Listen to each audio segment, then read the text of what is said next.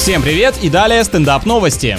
С недавнего времени у туристов в Поднебесной есть возможность не только рассмотреть ту или иную достопримечательность, но и съесть ее уменьшенную копию в виде мороженого. Мне, пожалуйста, брикет в виде Великой Китайской стены, чтобы на весь день хватило, ну или терракотовую армию в полном составе, все 8 тысяч сладеньких воинов. Производитель считает, что такие десерты не только охлаждают в жаркую погоду, но и мотивируют к изучению культуры страны. Идеальная учеба, вкусная, с путешествиями и всего три теплых месяца в году. Кайф!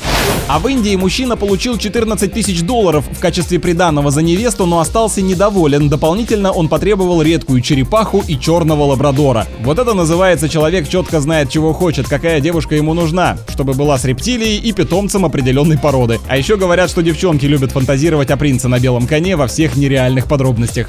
С вами был Андрей Фролов. Больше новостей на energyfm.ru.